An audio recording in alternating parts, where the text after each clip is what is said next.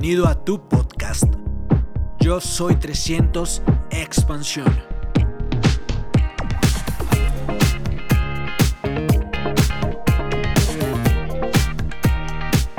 Muchas gracias a todos por darnos la bienvenida, por ese cariño que realmente Sara yo sentimos que muchos de ustedes tienen, diría que todos, pero pues no sé si hay gente buena que no nos conozca, pero la verdad esta organización se siente un cariño hacia nosotros que cada vez que nos llaman, nosotros cuando le hemos dicho a Dianita, no, nos de una, le dijimos que sí, claro que sí, que lo que, lo que necesitan a la orden y es por el amor de todos ustedes, por ese cariño. Y la idea es que simplemente todas las cosas que uno va aprendiendo en el proceso de perseguir sus sueños, pues no las pueda transmitir. Yo creo que todo lo que vamos a hablar hoy, ustedes también lo pudieran sacar, extraer de su propia evidencia. ¿Sí? Es lo que quizás nosotros encontramos un motor muy grande para construir este negocio, un motor urgente para construir este negocio y por eso adquirimos eh, o desarrollamos ciertas habilidades que les podemos compartir hoy. ¿sí? Pero también ustedes podrían encontrar esas habilidades en su diario vivir con punta de sentido común. Bueno, les un momentico con Sara para que los ayude. Bueno, eh, pues como les decía Dani, nosotros nos sentimos muy felices de estar acá. En serio que cuando tengan la oportunidad de ser oradores, van a sentir el regalo más grande que da este negocio y es la gratitud de la gente. Muchas veces uno se siente muy feliz cuando le consignan, cuando se gana un viaje, pero lo que es más gratificante es lo que uno hace por los demás.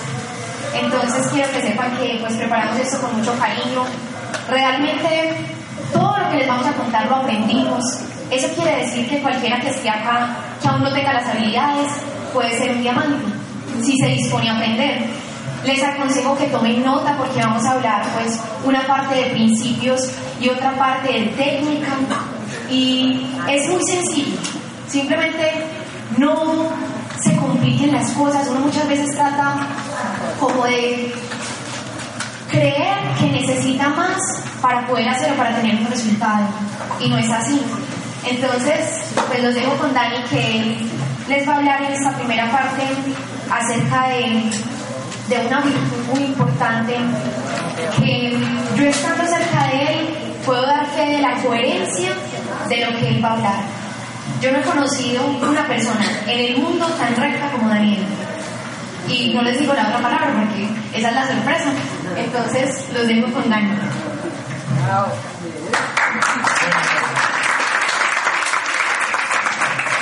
Muchas gracias. Bueno, primero que todo, de lo que vamos a hablar hoy, yo creo que todos estamos enterados, ¿o no? Estamos enterados del tema de hoy. Para nosotros es la habilidad, la habilidad de contacto en frío, fue la habilidad número uno, no número dos, la número uno de todas las habilidades que hemos desarrollado, que la verdad nos ha permitido hoy en día estar a unos pocos meses de llegar a nivel de, de diamante. Es la habilidad, les quiero decir, a través de esa habilidad, ¿saben? Cuando comenzamos a trabajar juntos, evidentemente ya toda la gente que teníamos, ya llevábamos algunos años en el negocio, entonces no teníamos gente conocida que contar el negocio. La mayoría de la gente, pues ya la habíamos contado, era muy poquita las personas, no podíamos esperar construir un diamante de la gente que conocíamos. Entonces nuestra situación era contacto en río o contacto en río. ¿Sí? Y como estábamos empezando una relación de la cual pues teníamos muchas expectativas y, y todavía y seguimos teniendo muchas expectativas y muchos sueños, pues entonces había una motivación muy grande. ¿no? Hemos dicho, contactar a morir. Entonces, en esta, eh, con, esa, con esa presión tan bonita, con esa responsabilidad tan bonita, saquemos nuestra relación adelante, saquemos ese futuro, casemos, nos queríamos casar, no teníamos plata, no casamos, pero nos queríamos casar de cuenta del negocio. Y todos estos proyectos tan lindos, pues salíamos a contactar con una alegría y con una felicidad que la verdad hizo que fuera mucho más sencillo el proceso. Entonces, yo les quería contar eso para que ustedes se den cuenta que vamos a hablar algo muy importante, muy clave, y es la habilidad de contactar en frío. Para nosotros, la número uno la número uno en el proceso de diamante. La número uno. ¿Y saben por qué? Porque, ¿sí escucha bien? ¿Quién escucha suave? La mano que está escuchando regular. ¿Sí? ¿Podemos hacer algo para mejorar eso? ¿Un poco más el micrófono?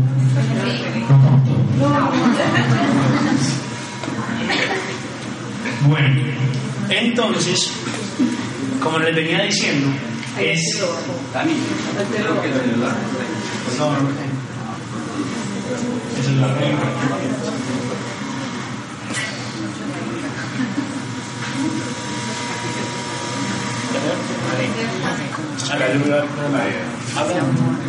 Bueno, entonces. No, no.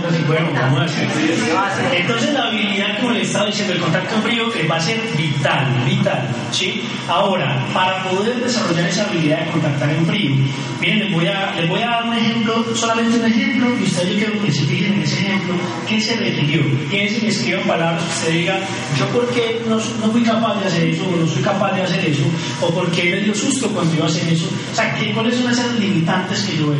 ¿Sí? Miren, un día estábamos, Sara y yo, estábamos en Mallorca y, y, ustedes de pronto han escuchado esta historia, ¿cierto? Estábamos en Mallorca y estábamos eh, pues, hablando un plan y resulta que se acabó el plan, teníamos mucha hambre y siguió otro plan en 20 minutos. Entonces decidimos ir a almorzar a Presto. ¿Sí? Yo creo que lo van a escuchar, pero la luz, a la luz de lo que estamos estudiando hoy, que es el contacto y anoten, si eso es tan sencillo, entonces usted por qué no lo hace todos los días 10 veces. ¿Sí o no? Estábamos ahí y nosotros eh, simplemente fuimos a Presto, apenas llegamos a Presto, nos atendió una mujer, pues completamente alegre, feliz, muy querida, que nos decía, eh, Dani, no pienses esa gaseosa que acá se trae gas, no pienses tal otra que no es buena. Ah, muchas gracias. Vean, ustedes que eh, vamos a pedir una hamburguesa, ¿saben qué? Por, si compran esta otra, ahí se ahorran el queso y ah, no, bacán. Querida, querida. Listo, nos sentamos a comer. ¿Qué dijimos ahora de inmediato? Esa es. ¿Sí Como tiene una F de frontal en la frente, siempre. Entonces, no, pero no, no, no lo tocó. ¿Es eso? Ah, se resolvió el.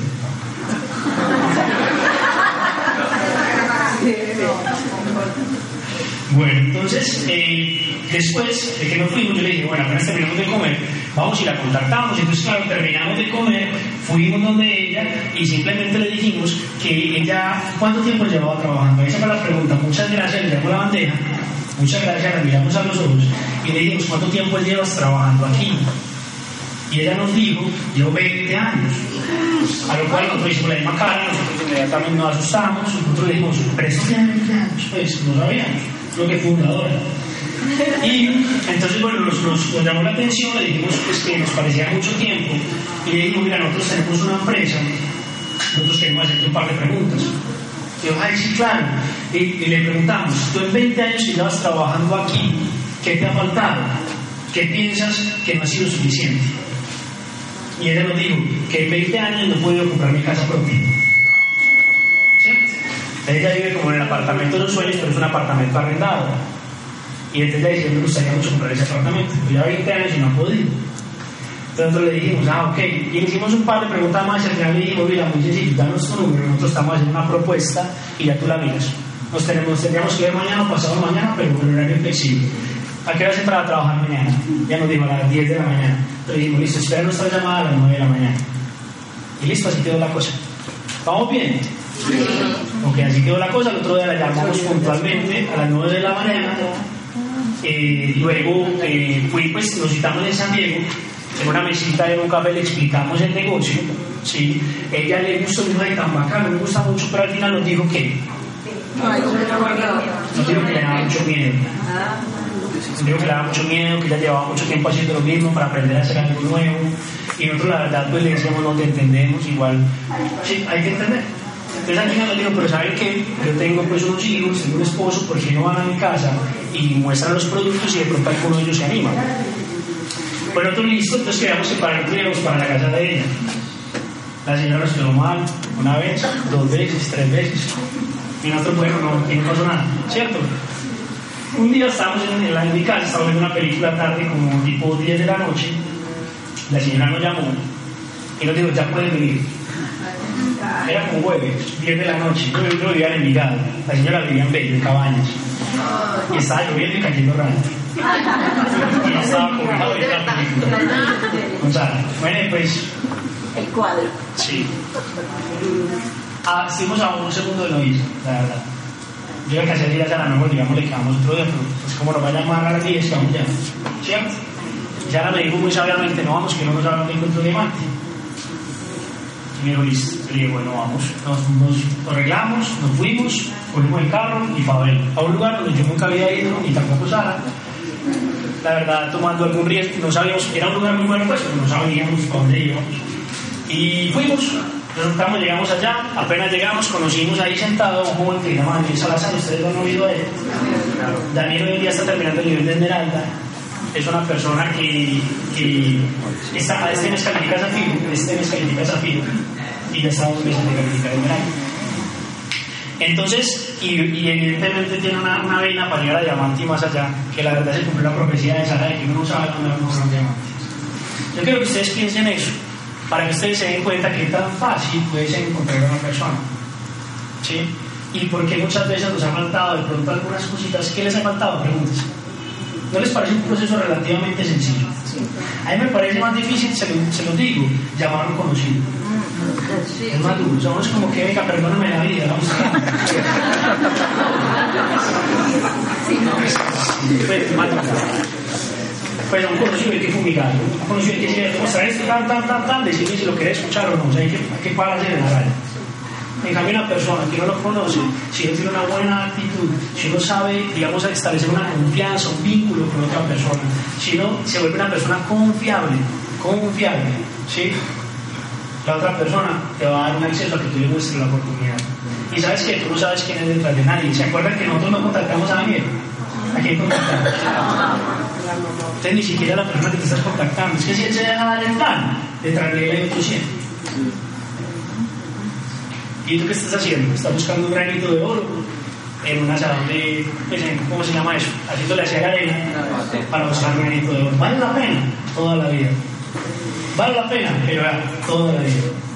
Desde que Daniel Salazar llegó a Rubí, nosotros no tenemos que poner un trabajo, digamos, de planes en esa organización. Claro que seguimos muy pendientes haciendo un trabajo de liderazgo, pero desde que llegó al nivel de Rubí, es una jubilación más para nosotros en nuestro negocio. A veces le pregunto, ¿de un conocido? Habría que también decirle de ¿cierto? Pero como es una persona, y ojo con esto que esto lo aprendí de, de Luis Carrillo, él dice que con las personas hay que hacer una relación de amistad, pero no completamente. Espectacular eso, ¿tiene que Hay que saber, hay que saber entender qué es el liderazgo y qué es la amistad. Porque cada vez que una persona se vuelve más amigo que, hay más relación de amistad que de liderazgo, termina por equivocarse. Ojalá puedan entender eso. Cuando es una persona es conocida, siempre hay un respeto, siempre hay una distancia sana y siempre hay, en ese respeto, siempre hay una forma de enseñarle y de guiarle. Cuando se pierde ese respeto, ya estamos como volados sin pan y a veces no podemos guiar. Entonces eso ha sido algo muy bonito, por eso nosotros hoy en día con Daniel Salazar hacemos trabajo, trabajamos juntos, hacemos proyectos muy grandes porque hemos sabido mantener esa relación de respeto al mismo tiempo que vamos creciendo.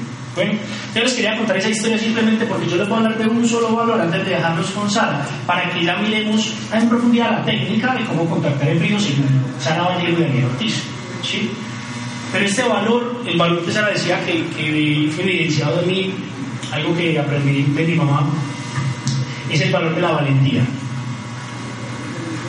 La valentía es, es un valor muy interesante. Es un valor muy interesante porque tiene que ver mucho con llevarte la contraria. La valentía a veces es psicológica.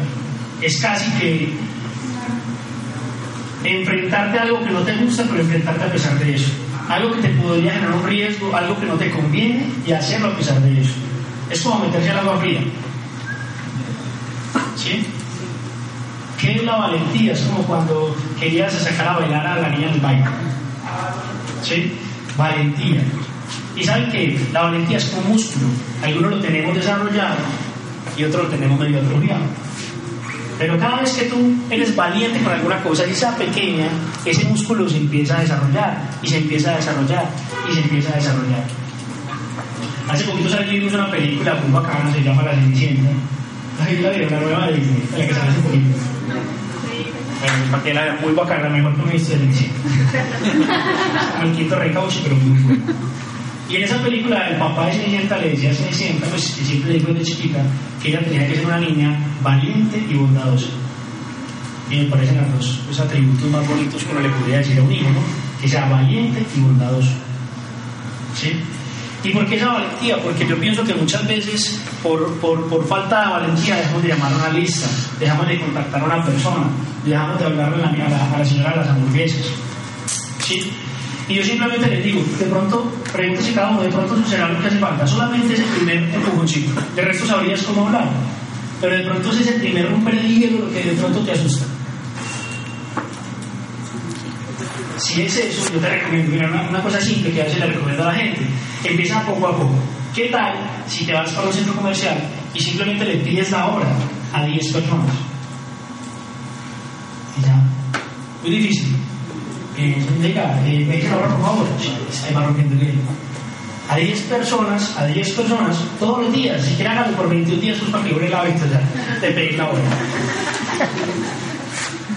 Vean, no importa lo que avance, si se está avanzando, siéntase feliz. Porque hay gente que el problema es que ni siquiera avanza, porque no se atreve. ¿Sí? Entonces vamos paso a paso rompiendo como esas barreras eh, que no nos permiten a veces contactar a las personas, porque saben que esa yo vemos todos los días. Hoy nomás ahorita contactamos dos personas y una de esas dos personas que contactamos hoy ya no las contactamos porque veníamos a esta charla. Porque veníamos, porque veníamos a dar esta charla porque evidentemente ustedes saben que estamos muy concentrados en el diamante, ¿cierto? Están concentrados que la verdad no estábamos contactando tanto como cuando empezamos a construir el diamante, contactamos día a día, ¿sí o no? Pero ahí como no tenemos que ser congruentes, nos contactamos dos ahorita. Y uno de ellos ya está como adentro del negocio porque le mostramos videos, eso de todo, eso es súper bueno. Entonces, lo que les quiero decir con esto es que detrás de usted realmente está esa persona valiente, esa persona capaz de contactar a todas esas personas que están allá afuera. Es demasiado sencillo, uno no sabe a quién se va a encontrar. Nosotros no sabemos si esta persona que contactamos ahorita es un diamante literal. No sabemos, pero la verdad que yo lo veía yo decía, puede ser un diamante. Yo lo veía me daba curiosidad. Entonces, ¿será que contactamos a otro? Pero otro de los, otro, otro granito de oro. Y saben algo muy bonito que les pueda decir, para dejarlos eh, con saber que comencemos en la parte de la técnica. Lo bonito de contactar en frío, que me parece más espectacular de contactar en frío, lo aprendimos de un libro que se llama El hombre más rico que jamás existió, de, de, de la historia de Salomón, pero no me acuerdo de Scott, el apellido es Scott. Steven Scott. Steven Scott, el autor.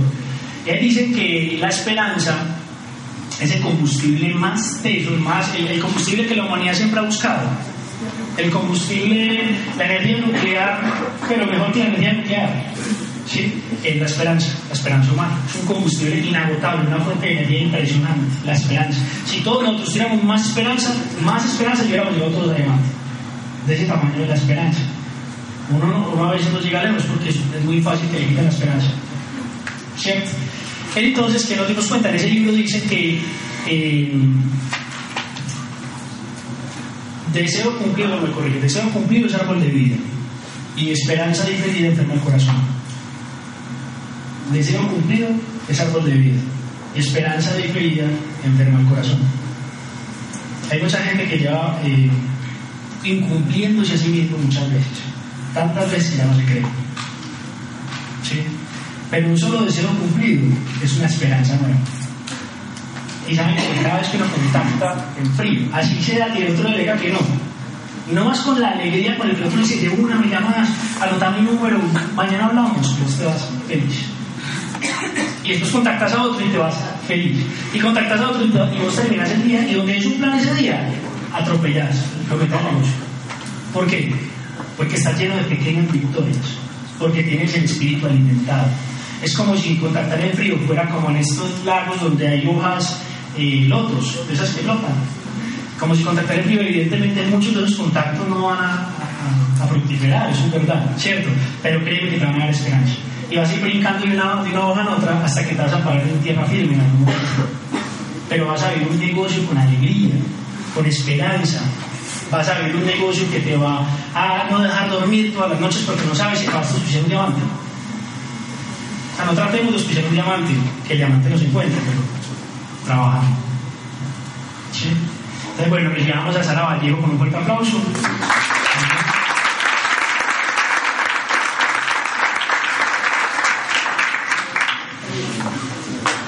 Yo estaba preguntando por un marcador y acá hay como cinco. bueno, bien. Yo les voy a hablar de la parte de la técnica del contacto en frío. Pero yo quiero que sepan que lo que Dani les habló, la valentía es lo más importante. Yo pienso que cuando un ser humano se dice a sí mismo y un ser humano es valiente, Dios y la vida lo premian. Yo tengo esa certeza, porque yo he visto cómo nos ha premiado a nosotros por ser valientes. Incluso Dani, mucho más valiente que yo. Mi fuerte es la fe y la diligencia, pero Dani tiene una valentía increíble. Entonces, vamos a hablar de la técnica del contacto en frío. Según nosotros, que es lo que a nosotros nos ha funcionado. Miren, muchas veces uno no contacta en frío porque uno no sabe a quién contactar. ¿Quién piensa que le pasa a él? Hace la mano, que le dice, ¿a quién contacta? Entonces eso es lo primero que uno tiene que tener claro. Uno tiene que definir qué de personas uno está buscando, qué es lo que uno está buscando. Eso es lo primero. Entonces, paso número uno. En el contacto. Bueno, en el contacto.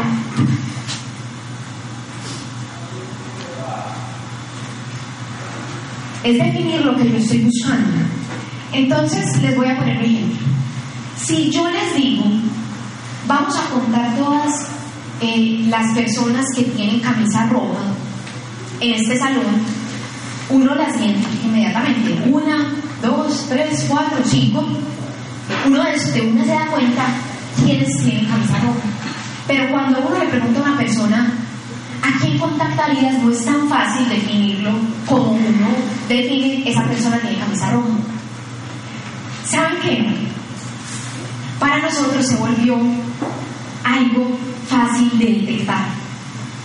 Nosotros buscamos personas de bien, gente alegre, gente que sonría, gente que le brillen los ojos, personas amables, personas de buen corazón. Muchas veces usted ve a esas personas a lo lejos y usted ve que hacen cosas diferentes. Lo voy a invitar a que haga un ejercicio. Siéntese en la zona de comidas de un centro comercial y mire que las personas que hacen el aseo, hay unos que lo hacen diferente a otros.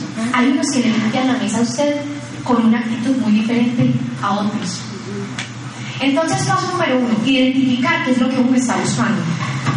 Entonces, gente que sonría. gente que sonría, gente que le brillen los ojos, gente de buen corazón. Y les voy a dar acá una, un tip. Y es que muchas veces hay personas que aparentemente se ven muy serias, pero es que si tú hablas con ellas, te vas a dar cuenta que eso que tú percibiste al principio no es así. Les voy a poner un ejemplo. Dan y yo fuimos hace, como eso fue hace por ahí seis meses, estuvimos en Oviedo, en Santa Elena. Entonces teníamos muchas ganas de contactar, porque a nosotros el contacto en frío como que nos llena de esperanza y nos parece súper bacano. Y estábamos ahí comiendo el palito de queso y nosotros hay veces contactamos solo gente para nosotros sentirnos bien. No nos importa el otro si nos dice que no, pero solo para sentirnos bien. Entonces yo vi a la niña que estaba atendiendo y la verdad yo la veía con cara de mala clase. Yo la veía seria. O sea, pero no le salía ni media sonrisa. Yo la veía como que... No miraba a la gente No miraba a la gente a los ojos, pero absolutamente nada. Yo tenía que contactar a una persona, no por ella, sino por mí. Yo decía, yo me tengo que sentir bien. Yo tengo que mostrarme a mí misma que estoy frita el contacto, pero soy capaz de hacerlo. Entonces me le acerqué después de que ella atendió como a los clientes y le pregunté, eh, ay, ya te voy a pagar, qué pena, ¿tú cómo te llamas? Y apenas le pregunté cómo se llamaba, me alzó la cabeza, me miró a los ojos y le cambió completamente el aspecto de la piel. Pues es que la piel del, del rostro. Sonreía, pues ya, sonrió. Y yo bueno, Marcela, eh, súper emprendedora, le dimos el plan, dentro de negocio. Pero simplemente la enseñanza es que hay personas que tú de entrada vas a ver que tienen como el perfil de la gente de negocio.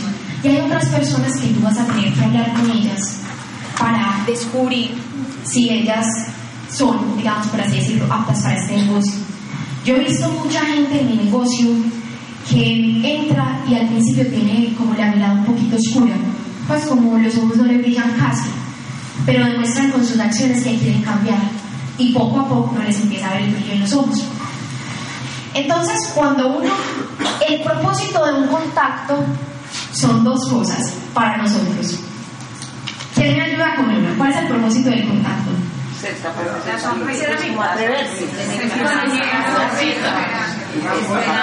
Lograrlo. Miren, el propósito del contacto, número uno, generar una buena espina. El propósito del contacto es usted generar una buena espina, una espina que se vea confiable.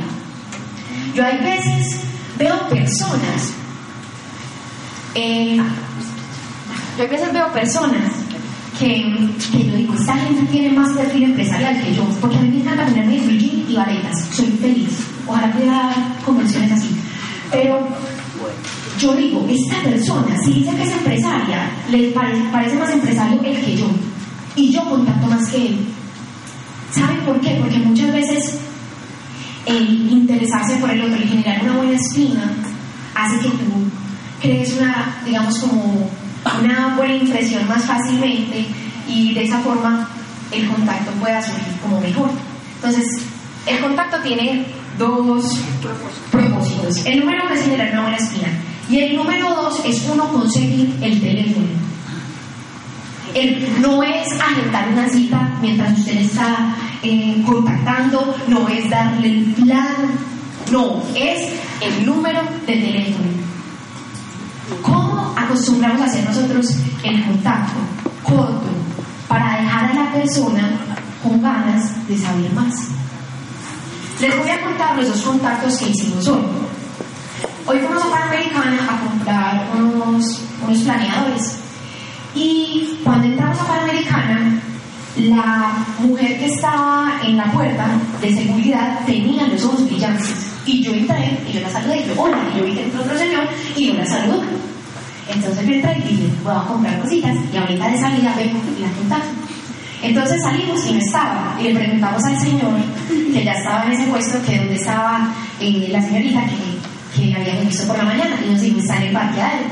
Entonces cogimos el carro, eh, estaba en la americana, y Dani le dijo, que vean, te pregunto algo.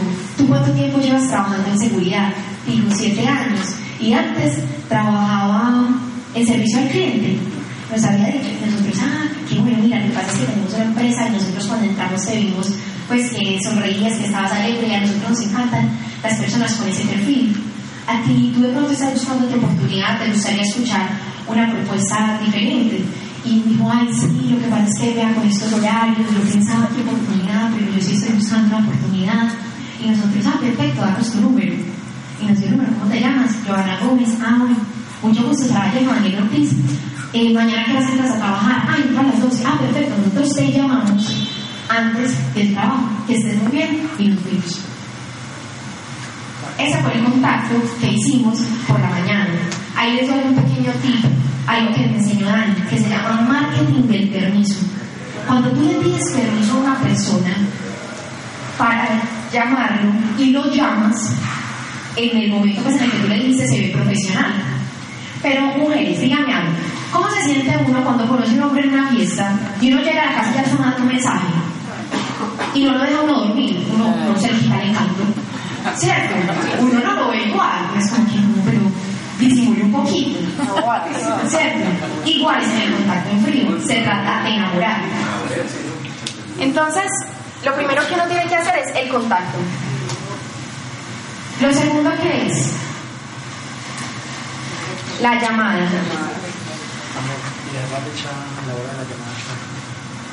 Ah, bueno, acá Dani me aclara algo.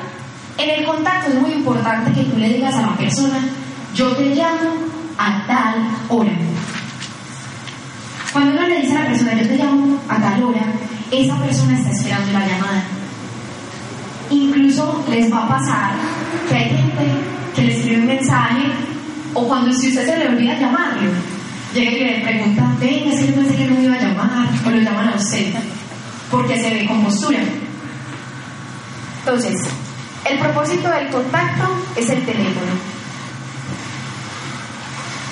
Y el paso número dos es la llamada. ¿Cuál es el propósito de la llamada? Concretar una cita. Concretar una cita.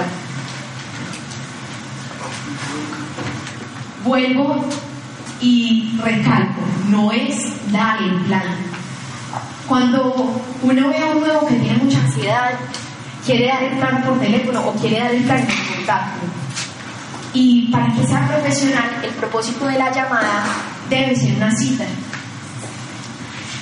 Miren, cuando uno hace una llamada, es muy importante que la voz se escuche segura.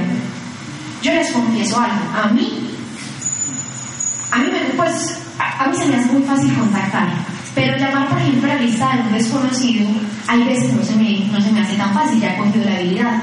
Entonces, yo empecé a pensar, ¿cómo hago para sonar como una empresaria segura? Entonces, a mí se me vino a la mente una imagen y yo dije, yo quiero sonar como una jefe querida. Como es como que, tan querida, pero qué miedo no ir. Se lo juro que así tomo yo. Y muchas veces cuando las personas se encuentran conmigo me dicen, ay, yo me sé usted una señora. Imagínense que una vez llamé una abogada y la invité a la junta. Y ella llegó muy temprano a la junta y preguntaba quién estaba. Yo le decía, es ella de ella. Y ella decía, no, no, es que no una señora. Cuando yo estaba esperando, yo no la veía y pregunté en la mesa de registro y me dijeron, miren, una señora eh, buscándola a usted. Y yo fui y me dijo, ay, seguro que yo escuché que usted es una señora. Entonces yo me imagino como una gente querida. Le digo, por ejemplo, digamos en, en este caso de Joana. Hola, Joana, ¿cómo estás? Hablas con Sara Vallejo, mi esposo y yo tenemos una relación panamericana. Ah, hola, Sara, ¿cómo estás? Joana, mira, te estoy llamando porque pues nosotros tenemos una empresa y la idea es que hagamos una cita para nosotros contarte el proyecto que tenemos y ojalá puedas hacer parte del equipo de trabajo. Tú nos pareciste una persona muy amable, una persona que sonreía y nosotros buscamos un perfil así. Ay, muchas gracias. Entonces, acá viene una pregunta que para nosotros ha sido clave. ¿Cómo es tu horario de trabajo mañana? Entonces ella me dice, yo mañana trabajo de 10 de la mañana a 8 de la noche. Entonces yo ya sé dónde le puedo poner la cita antes del trabajo o después del trabajo. Ah, listo, ¿te parece bien si nos vemos antes del trabajo a las 9 de la mañana? Ah, bueno, perfecto. ¿Tienes dónde anotar? Bueno, anota 9 de la mañana, tal lugar, este es mi número celular. Si pues cualquier, digamos, inconveniente sucede, me puedes contactar y recuerda que mi nombre es Te espero con mucha puntualidad. Y cuando uno escucha esa voz del otro lado que dice muchas gracias, fue porque hiciste un excelente contacto. Así nos regimos Dani y yo para saber si contactamos bien. Entonces, el propósito de la llamada es la cita. Ya cuando llega la cita, le damos el plan. ¿Cuál es el propósito del plan? El auspicio.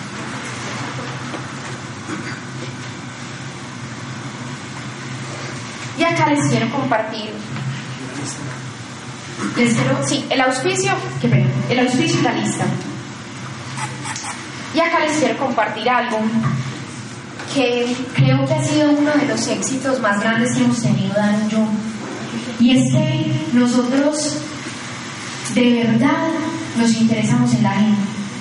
Cada persona que se sienta en la mesa, nosotros creemos que puede transformar su vida y que puede llegar lejos y buscamos hacernos amigos de ellos. Y es en serio, yo me ponía a pensar en el muchacho que contactamos ahorita por la tarde, que se llama Jesse, que trabaja en Premium Plaza, en una tienda de celulares, es de Támesis, tiene 23 años, y yo y me ponía a pensar, ¿qué tal que este muchacho sea el próximo Daniel Salazar? Y acá estoy empezando otra vez la historia y me interesé por él, le pregunté cuánto tiempo llevaba trabajando ahí, que de dónde era, que cuáles eran sus sueños, que con quién vivía. Y él quedó, o sea, no súper bacán, me nos dio el número. Entonces, cuando uno da un plan, lo más importante es uno realmente interesarse en el otro y ser muy claro y les voy a dar un consejo que aprendí de Mauricio Correa, nuestro diamante, que me pareció maravilloso cuando él me dijo eso. Resulta que Mauro tiene un equipo que es de personas de perfil muy alto, gente que gana mucho dinero. Él tiene una, pues una línea, por así decirlo, de gente de un alto perfil. Entonces estábamos conversando con él y él me dijo, ¿sabes algo? Yo cuando le voy a hablar a esa gente, yo no le voy a hablar ni al gerente, ni al dueño de la bomba de gasolina, ni le voy a hablar al presidente de este equipo de fútbol. No, yo le voy a hablar es al ser humano que hay ahí. No es el gerente de Bancolombia, es el papá de unos hijos y el esposo de alguien. Y créanme que cuando uno a la gente le habla a lo que es en el ser, las personas se tocan el corazón. A todas las personas se les toca el corazón. Hagan esa prueba. ¿Y qué es el ser? Les recomiendo un libro que se llama La gente feliz es más exitosa. ¿Alguien lo ha leído? La gente feliz es más exitosa, de María Clara Villegas.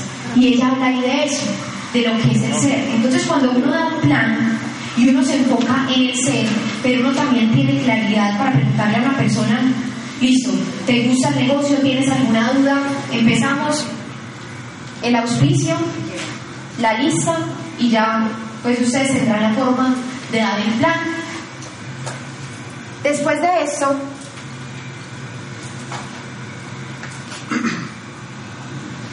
lo que nosotros eh, aplicamos es que lo invitamos, o sea, buscamos que al otro día nos podamos ver con él para hacer una relación. Llámese taller de productos, llámese evento, para presentarle a alguien, al líder.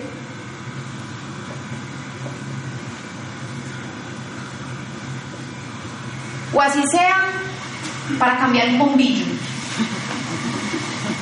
Miren, si uno no hace una relación con las personas que entran a su equipo, el equipo se vuelve muy débil. Entonces esto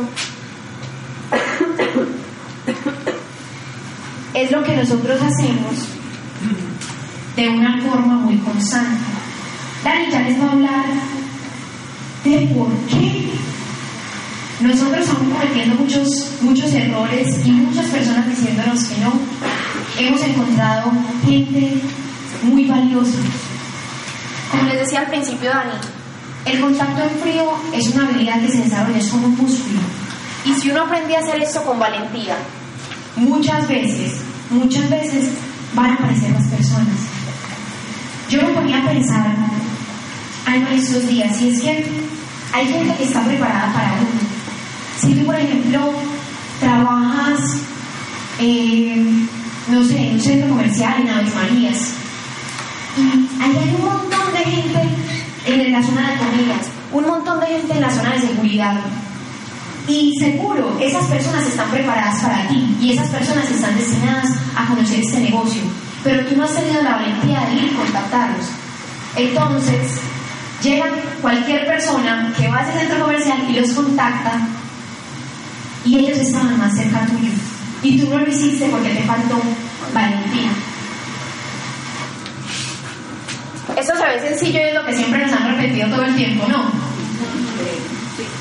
Pero créanme que así de simple es. Nosotros lo hacemos con mucha constancia, todo el tiempo. Y hemos aprendido algo que les dejo con esta historia, y es que nosotros nos hemos vuelto cazadores de talentos. Hemos afilado el ojo para ver aquellas personas que pueden ser unos diamantes. En Europa Oriental hay bosques que se llaman los bosques negros y pues, hay mucha gente que tiene el oficio de ser cazador. Y por ejemplo, ver una iguana, un camaleón, un camaleón en un árbol es muy difícil para un cazador. Pero para un niño que lo entrenan, a los 10 años el hijo del cazador es capaz de ver ese camaleón en el árbol. Y simplemente es porque ha entrenado su visión. Y eso es lo que hemos hecho Dani y yo. Hemos entrenado nuestra visión. Y lo hemos hecho muchísimas veces. Como decían al principio Dianita y Jaime, están en el momento preciso para sembrar y para que el próximo año ustedes puedan ganarse los viajes de liderazgo. Nosotros como latinos tenemos un, tenemos como un vicio y es esperar al final. Uno monta el pedido el último día. Uno hace las cosas cuando ya le toca. Nosotros nos estamos haciendo diamantes y tenemos un diamante hermoso porque empezamos a sembrar hace dos años con constancia, con constancia y nos enamoramos de esa siembra. Entonces les voy a dejar con Dani que les va a contar realmente todo el proceso, toda, digamos, la diligencia que tuvimos que poner para tener el resultado. Y escúchenlo con mucha atención, que a Daniel lo quiero mucho porque Dani es una persona muy sabia. Entonces, pues con un fuerte aplauso otra vez.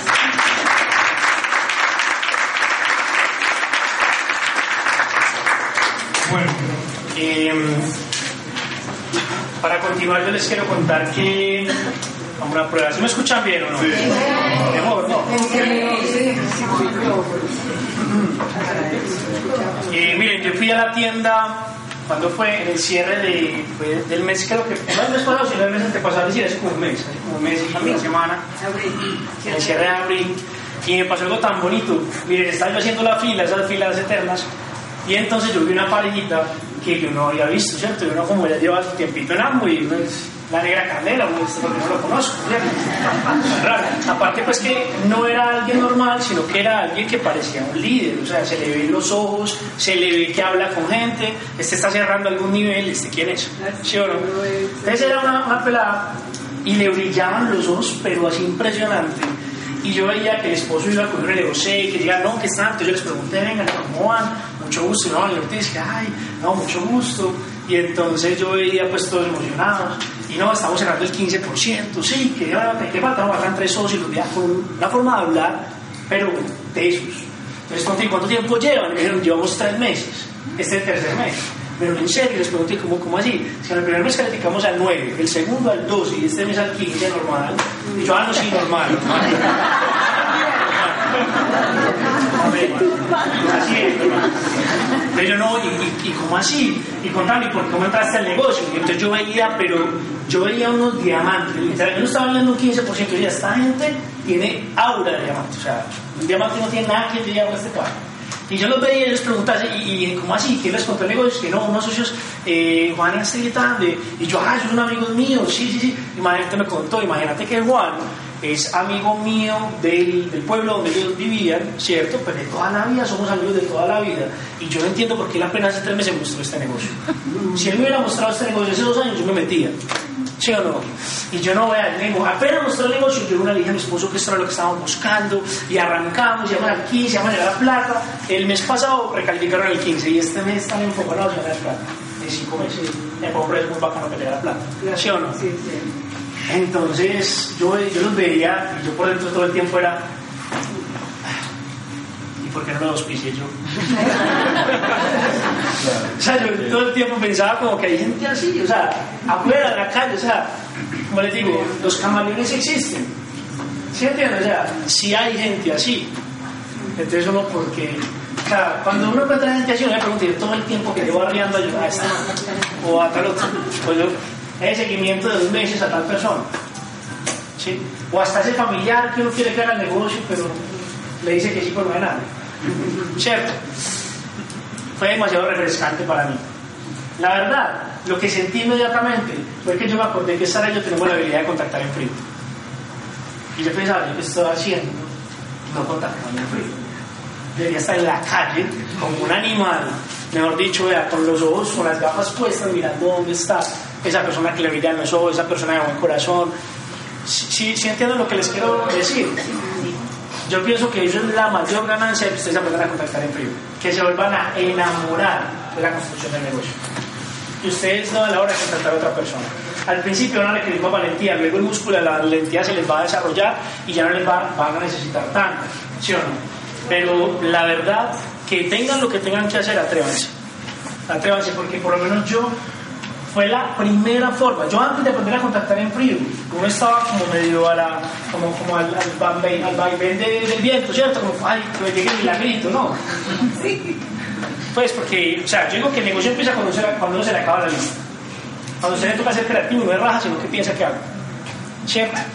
Pero cuando realmente empezamos a contactar en de manera sistemática, como ya les voy a contar, fue que yo dije, pues pucho, o sea, uno es capaz de levantar este negocio ya desde cero, el momento que sea. Y eso nos da una esperanza de todos los días. Ahorita calificamos diamante y sabemos que para calificar diamante ejecutivo, ¿qué hay que hacer? ¿No? Pero con qué? Con pasión, con berraquera.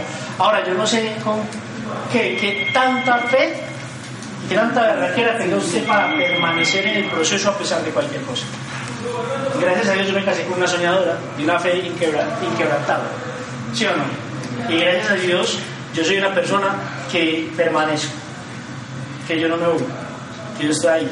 ¿Sí o no? Pero les cuento, miren, para nosotros entrar en Salazar, nosotros hicimos la cuenta, fueron casi 200 planes que vimos en frío. O sea que fueron más de 250 personas que les hablamos en la calle. ¿Sí o no? De esas 250 personas, más o menos, recuerdo una vez que llevamos como 20, nos estaba yendo muy bien, entonces tuvimos un grupito que explicarles. Y estábamos en, en, en Juan Valdés. Y entonces llegó uno y me retó. Y dice que, a ver, pues, contacta a alguien ya. Y entonces uno retado, ¿cierto? No, sí, yo, no. No, yo le dije, yo le dije, no, sí, a ver, mi amor, dígame cuál contacto entonces. Le Sara, miró y dice, a ella. Y yo, listo. Y me pareció y la pena me volteé. Pero yo tengo esa habilidad, es valentía. Valentía es como que allá está usted que tiene un montón de debilidades, pero aquí está su super yo que es capaz de llevarlo. o sea, yo me llevé, me llevé como meterse al agua fría. Y me llevé, me puse al frente a él y yo, ¿qué le digo? Y entonces digo, cierto, preguntas vos, y vos, ¿qué haces? Pues, eh, no me acuerdo, no me acuerdo ni qué le dije. En todo caso le dije como que venga, ¿a usted le interesa otro trabajo? Así le dije. Que no importa. Lo más importante es avanzar en qué? Valentía. Valentía. Lo más importante es desarrollar tu valentía. Tú estás contactando inicialmente para tener resultados. Mauricio Correa nos lo enseñó. Usted al principio no pone el trabajo para tener resultados. No, eso es lo que la gente cree. Por eso es que todo el mundo le sale de las cosas. Porque pone el trabajo y quiere tener resultados. Es como que usted vaya a los primeros tiros libres que va a cobrar, los, los pega y no los metió, después ya sale el fútbol. ¿Cierto que no? Uno para qué le pega los primeros balones? Para desarrollar la habilidad. Y después de que desarrolla la habilidad, pues vuelve a pegar y. ¿Sí o no? Entonces al principio usted no está trabajando en contacto en frío para tener resultados. Al principio lo está trabajando simplemente para desarrollar la habilidad. Y una de esas habilidades es la valentía de hacerlo. Y créanme una cosa, cada vez que usted lo haga, usted va a alimentar su espíritu, es alimento espiritual. Usted cada vez va a ser más potente y va a ser capaz de, ¿saben qué? De, generar más confianza en el punto de que uno puede no mostrar ansiedad, no mostrar ansiedad, más pausa en la voz. Que uno sea capaz de preguntarle a alguien, ¿cuánto tiempo lleva trabajando acá? Que la persona te diga, tres años. Y vos, tres años. ¿Sí entiende? Pero usted, tres años y todavía no. ¿Por qué? Porque ya evolucionó tu actitud. ¿Sí? Entonces atrévanse y verán que van a descubrir dentro de ustedes un ser increíble. Entonces, yo, pues cuando comenzamos dijimos, bueno, pues en ese momento eh, decíamos, tenemos que contactar con un berraco, pues tenemos dos negocios, necesitamos alimentar los dos negocios, o sea, ¿qué vamos a hacer? Entonces dijimos, no, listo, ¿qué gente queremos en el negocio? Primera cosa, la visión de cómo queríamos. Diríamos, nosotros queremos gente humilde, buena gente, cuando lo de la gente nos pida a la gente de nuestro equipo para ser oradores, eh, nos llamen de otros países a decirnos qué persona tan humilde, tan buena, tan de buen corazón, o sea, nosotros digamos que no nos interesaba tanto como el talentoso. Ustedes han visto que uno haga una lista, no, este man es coach, y yo de qué, y camina sobre el agua. Y... ¿Cuántos uno ha hecho una lista, mejor dicho, y uno lo llama y después no, nada? Entonces no nos interesaba como el super perfil, sino simplemente que fuera un buen ser humano, de buenos valores de casa, ¿sí o no? Y ya, y de alguna manera, ¿cómo lo podíamos descubrir? Si María Clara hoy llega, eso salió de ahí, la gente feliz le brillan los ojos. A la gente feliz le brillan los ojos, entonces decíamos, no, busquemos gente que le brillen los ojos. Si entonces ahí tenemos el super ejemplo, ¿has visto? O sea, entonces, claro, le dicen, no, no, la gente como tú. Entonces, gente que le brillen los ojos. Y eso es demasiado sencillo, miren. Eh, yo tuve que leer, porque yo no miraba los ojos. Yo tuve que leer y en el libro decía, para que aprenda, empiece cada conversación que tenga con cualquier persona, trate de ver de qué color son los ojos de la otra persona. Haga el ejercicio. 10 veces al día también. Descubra qué color son los ojos de la otra persona 10 veces. Ya vengo, papá. Entonces, entonces, entonces, decía, bueno, vamos a evolucionar en esa parte, vamos a aprender a mirar a la gente a los ojos. Y uno cuando como que despierta y deja de ser todo automático y se pone a fijarse en la gente, se da cuenta de que la gente que uno quiere si hay. Estábamos haciendo eso por ejemplo, en un restaurante en Sabaneta y el mesero, y justamente, y llegó un mesero, pues yo no me Llegó un mesero. Fue el primer contacto en frío desde que empezamos a salir. Ese man es el que le mandó una foto, bueno, tomó una foto, debe estar allá todavía. Me tomó una foto y lo marco el primer contacto y salió. Y no, man, pues Hola, ¿cómo están? Si les gustó, ¿qué de Raquel? Venga, nosotros preguntamos, ¿usted es el dueño de esto? ¿Qué? Que se el contacto. ¿Usted es el dueño de esto? No, ¿por qué? Es que no está teniendo muy bien. Entonces, que me cuenta, ah, este que estamos buscando, ¿cierto? Entonces, entonces nosotros, venga, nosotros eh, estamos montando una empresa, en ese momento no teníamos posibilidad, estábamos montando una empresa y queremos eh, talentos como el tuyo, gente así buena gente, gente de buen corazón, ¿cierto? O sea, que tiene buen corazón. Ah, no, qué bacano, ¿qué hay que hacer? No, pero venga, antes de eso, contame cuál es tu familia, ¿cierto? ¿Qué hijos tenemos? una relación con la persona, saber más información de la persona. Al final logramos lo que queríamos, que era el contacto. Y la buena espina. Logramos lo que queríamos, que era que él quedara con apetito de nosotros, que quedara hambriento de más, no lleno. Por eso es que uno en el contacto no dice ni que es hambre, ni mucho menos que es un negocio de tal tipo. No, porque usted ya lo llenó, ya el examen, ya listo, en esto ya hablamos. Ya él cree que sabe, se llenó. Su pequeño vasito de información se le llenó. Ya no quiere saber más. ¿sí? Pero cuando yo le dejo con hambre, no del negocio, sino de mí, de la persona, para nuestro mejor producto somos nosotros dos. ¿Sí? Entonces, claro, él decía, no, de una, ¿qué hay que hacer? Le dijimos, no, te damos una llamada, te vamos a explicar un poquito por teléfono. Mentiras, por teléfono también le decíamos que explicamos, pero en persona. Eh, y ya pues nos vemos y te explicamos. Y ese fue el primer plan que dimos. Me acuerdo que ese plan era la primera vez que salíamos un plan juntos, se fue, fue un enredo porque ella explicó de una manera y yo de otra, y eso que explico, nos organizamos, nos el plan, pues que estamos hablando de dos idiomas muy diferentes. Y ahí empezamos y empezamos a poner la meta, listo, esto no tiene que ser más, vamos a poner la meta de, contactar 10 personas diariamente. ¿Sí? 10 personas diariamente. De verdad, hacíamos lo posible por cumplir esa meta. Cuando no la cumplíamos, eran 5 o 6 contactos mínimos. ¿sí? Y les voy a decir algo, fue tanta, si ustedes hacen eso, si ustedes se atreven a hacerlo, al principio puede que los primeros tres o cuatro días, como en cualquier hábito, se les dificulte un poco.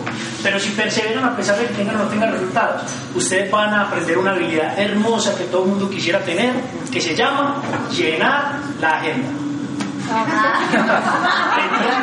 o sea, vean, no nos cabía nada. Yo, yo con mi hermano Alejo, yo vivía con mi hermano, ustedes conocen a Alejandro. Alejo me decía que jamás me había visto trabajar tanto en la vida, ni en amo ni en nada más. O sea, mejor dicho, yo nunca había trabajado tanto como cuando empecé a trabajar con Sara. Yo salía a recogerla a la casa de las 6 de la mañana, yo salía por ella.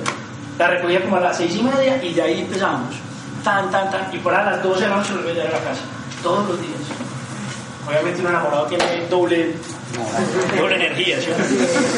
pero, pero la verdad que era un ritmo, o sea, nosotros hasta nos dimos cuenta que éramos capaces de contactar más de lo que éramos capaces de gestionar ese contacto, que era más nuestra capacidad de contacto que nuestra capacidad de dar planes. No nos da tiempo. Inclusive tristemente mucha gente, porque a suerte aprenderlo a gestionar, mucha gente se nos quedaba sin llamar. Tristemente, porque no hay cuántos diamantes quedaron ahí porque era tanto que decíamos, no, hay que mermarle ya, no contactemos tanto que era que Increíble. Entonces les prometo algo, ustedes desarrollan esa habilidad, van a tener una esperanza gigantesca. Y con una esperanza gigantesca, vea, ustedes vuelven a contactar hasta el más cocodrilo. En serio que sí. Y entonces, bueno, ahí comenzamos, eh, empezaron a pasar cosas muy bonitas, aparecieron personas eh, pues, que nos llenaron de esperanza, que entraron al negocio. Y les voy a decir la verdad, más o menos de todas esas 200 personas, ¿cuántos habrán entrado, mi amor? Por ahí por ahí 15. un poquito menos incluso. Pero todas nos dijeron que sí, Machado. todas nos decían que sí. Cuéntales que Tati, Tatiana se llamaba la de Juan Valdés. Sí. ¿Qué pasó cuando le dimos el plan? No, que le dijimos, bueno, no, cuéntame, eh, eso me trae el viaje a Disney. Y cuéntame, ¿qué, qué sueños no fuiste? No, mi sueño yo mis hijos a Disney. Ah. Y, tenían, y, le teníamos la letica que es que Mickey Mouse. No está hecho. Pues. Oye, la verdad que sí entró y, y, y, al final quedó consumidor. En este momento ella es una consumidora, hace algunos cultivos, pero pues no, no, no llevo esos hijos ahí, muy tristemente. La verdad que uno tiene que aprender que uno solamente puede ayudar a una persona que se, que se quiera ayudar a sí mismo. Claro, Tienes que aprender eso también, ¿cierto? Y entonces, bueno, pues han pasado un montón de historias muy chéveres. Eh, Sara se acuerdan de contactar, de contactar del bus. El primer contacto de Sara sola fue del bus. ¿Se acuerdan? Ese fue buenísimo. Ese fue un plan que nos pegó una emocionada, también una enamorada del negocio. Dimos el plan de McDonald's. Vamos a preguntarle si conocen la historia. ¿Conocen la historia? Sí. sí. ¿Quién no? ¿Quién no? No, hay muchísimo. Yo no lo cuento. Ah, bueno. Esa historia me gusta mucho porque a mí me daba mucho miedo contactar en frío. En serio, yo contacté la primera vez en frío, les voy a contar por qué. Como Dani y yo empezamos a salir juntos, resulta que nos propusimos, no, vamos a contactar en frío. Miren, todos los del parquímetro de Lleras los contactamos, todos, o sea, un objetivo. Pero entonces, llevamos para ahí dos días saliendo. Entonces Daniel de me dijo, me llamó, yo estaba en la universidad y me llamó.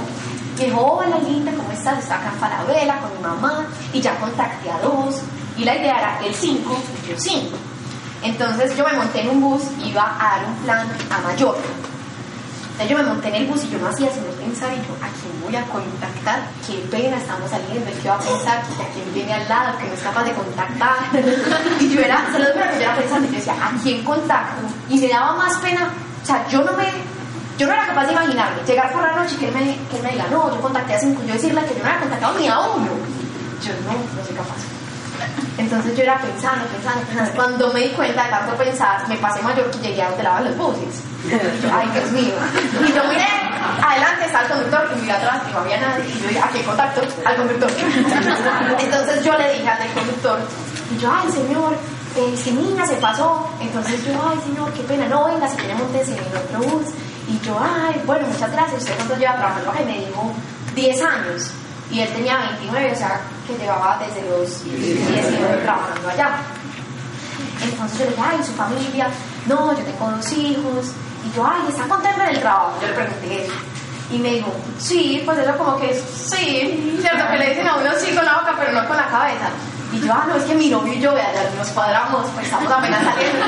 Tenemos una empresa y nosotros buscamos gente y le brillaba mucho los ojos, gente muy especial. ¿A usted le gustaría escuchar una oportunidad? Sí, a mí me gustaría. Miren, yo ni siquiera tenía tarjetas. Yo tenía la tarjeta de Daniel. Yo llegué a puse Sara. Mira mi tarjeta, deme su teléfono, yo lo llamo. Y lo llamé. Pues le dije, yo lo voy a llamar tal día, lo llamé ese día. Y quedamos en un plan y me quedó mal. Y al otro día, bueno, reagendamos en McDonald's y Oviedo y le dimos el plan. Y para mí eso fue algo súper súper especial porque cuando le dimos el plan se puso a llorar se le salían las lágrimas y a mí se me salía la lágrima. Y yo soy muy sentimental. Entonces me decía no yo le pedía a Dios una oportunidad y, y yo en serio le pedía a Dios una oportunidad. Yo sé que esto es y bueno él entró al negocio logró unos niveles. Ya lastimosamente no está en el negocio pero yo he aprendido que cada persona tiene su misión. Y si uno tiene fe uno no se preocupa por esas cosas porque yo sé que nosotros hicimos lo mejor. Pero fue súper bacano porque yo quedé súper feliz como que me tuve que ver con Marte en frío, auspiciado, y ahí fue que aprendimos, pues fue una de las historias de cuando empezamos. Sara le regaló el, el, el, casco con el que ganó el mundial. Se lo regaló a la niña de, y ella hoy es patinadora. La niña. La niña. Y cuando estábamos en Disney, que el sueño obviamente mío es ir a Disney, nos escribió la hija de él por Facebook pero eso fue lo más tierno, después va a llorar allá y todos. ¿Cómo que no escribió? Escribió que, oh, dijo porque hola, eh, qué lástima que mis papás no, no siguieron en el negocio, porque si ellos estuvieran en el negocio cumplirían los sueños de Cristian, que es el hermanito, los míos y los de ellos. Mm. Y Daniel como que... Tranquila, se llama Valeria. Yo, tranquila, vale, faltan 10 años, te auspicias. yo no le voy a quedar de ella, yo sé que no, es una semillita que crece en 10 años, pero puede crecer muy rápido. Entonces imagínense cómo esa familia queda impactada. Yo creo algo, miren, yo creo algo. Las personas que hoy le dicen a uno que no, le van a decir que sí los hijos de esas personas. ¿Saben por qué tengo tanta certeza de eso? Porque nosotros lo vivimos. Nosotros lo vivimos. Yo soy esa. Y mi hermano, que tiene 18 años, 19, 20, 20 años, tiene 20 años, los amigos con los que nosotros hablamos, todos, vamos a la casa de los papás y los papás nos dicen, a mí me mostraron ese negocio. Y fue algo muy lindo lo que le pasó a la novia de mi hermanito. Me contó hace, pues hace como dos días. Dijo, Saris, imagínate que estábamos todos discutiendo, pues como dialogando en mi casa, mi mamá, mi papá y yo, eh, acerca del negocio. Y mi papá me dijo algo muy lindo, porque ya le mostraron el negocio pues hace como 20 años cuando llegó acá a Colombia.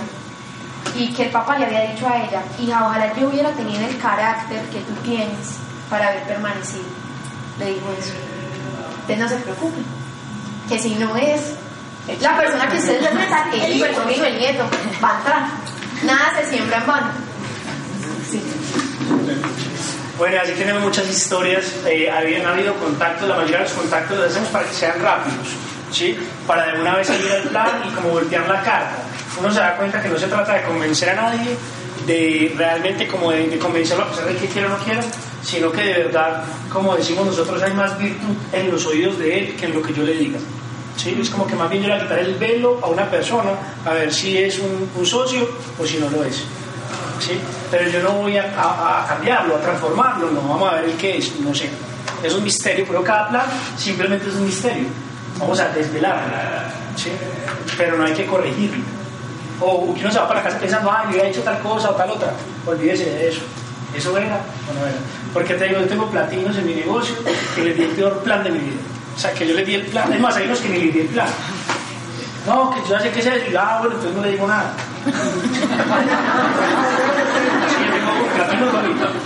Sí, no me diga nada. Y yo, ah, bueno, ¿y vos qué haces? y empezamos a conversar, de caer bien.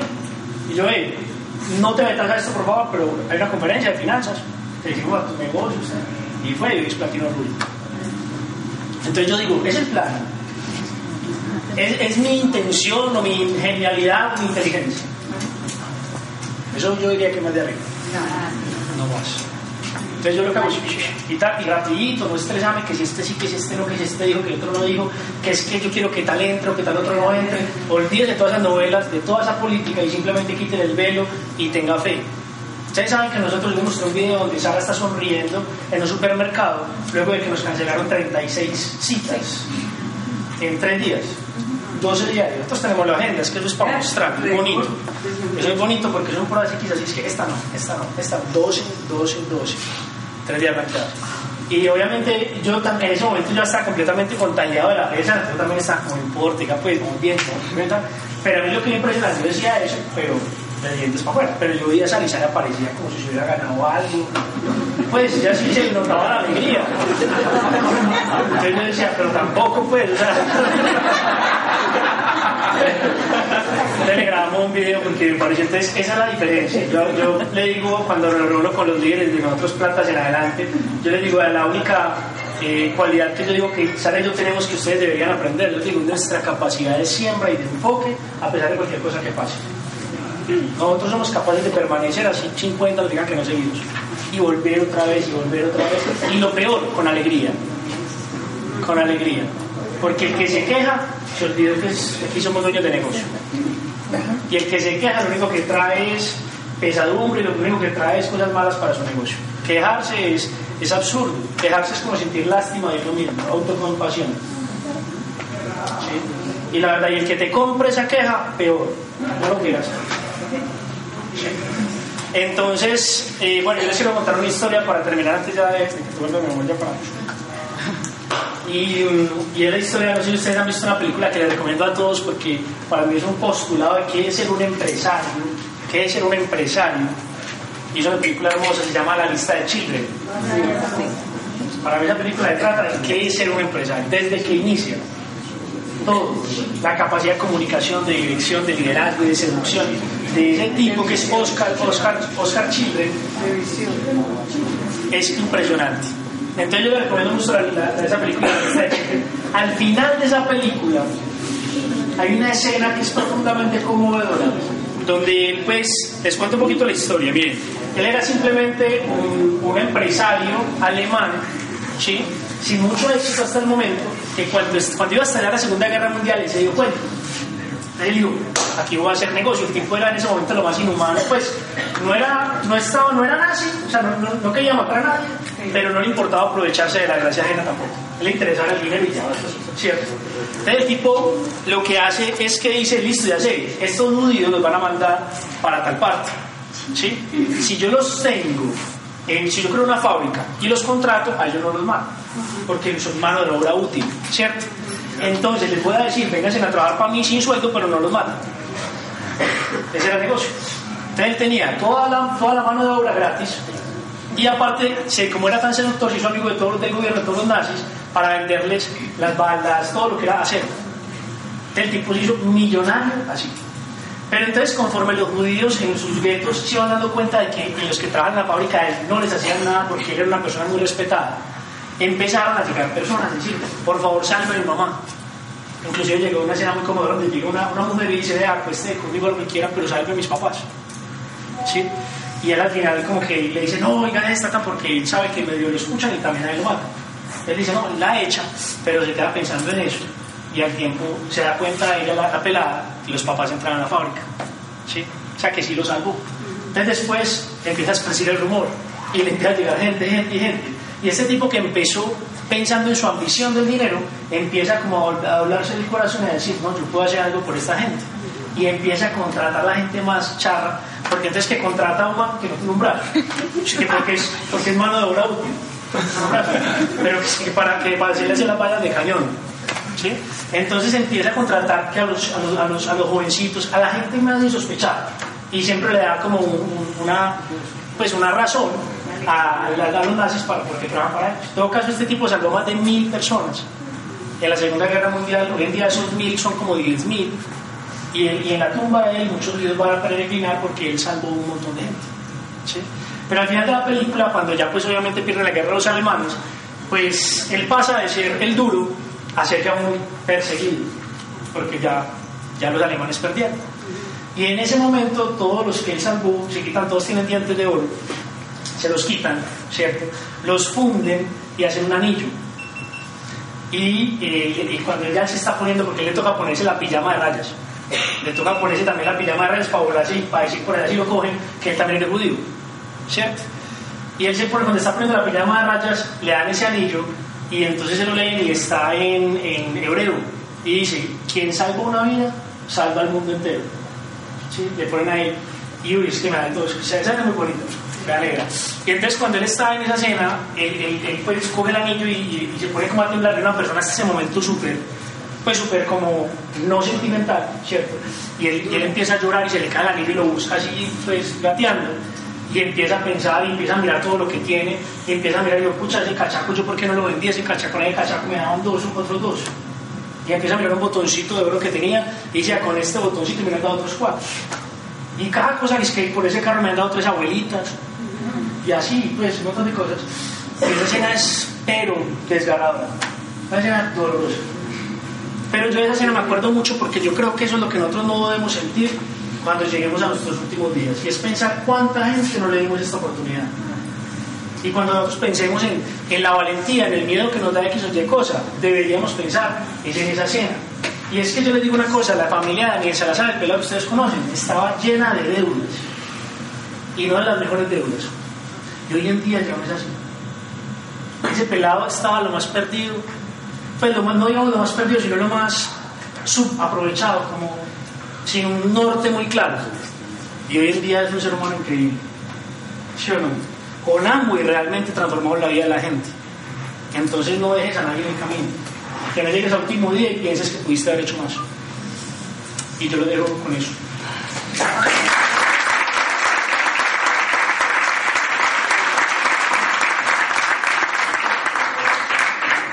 Bueno, y para terminar, eh, les queremos pues contar eh, un regalo y que a mí ha sido uno de los secretos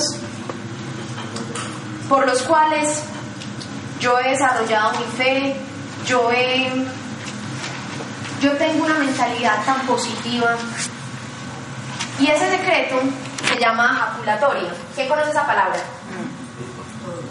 No. Vea, les voy a decir qué es jaculatorio. Les voy a contar primero la historia, porque yo descubrí qué significaba esa palabra hace poquito que me leí libro. Y resulta que cuando yo tenía 8 años, eh, mi primera pues, confesión, yo estudié en un colegio católico, en mi primera confesión, el sacerdote me dijo que hiciera una ejaculatoria, que una ejaculatoria era una pequeña oración.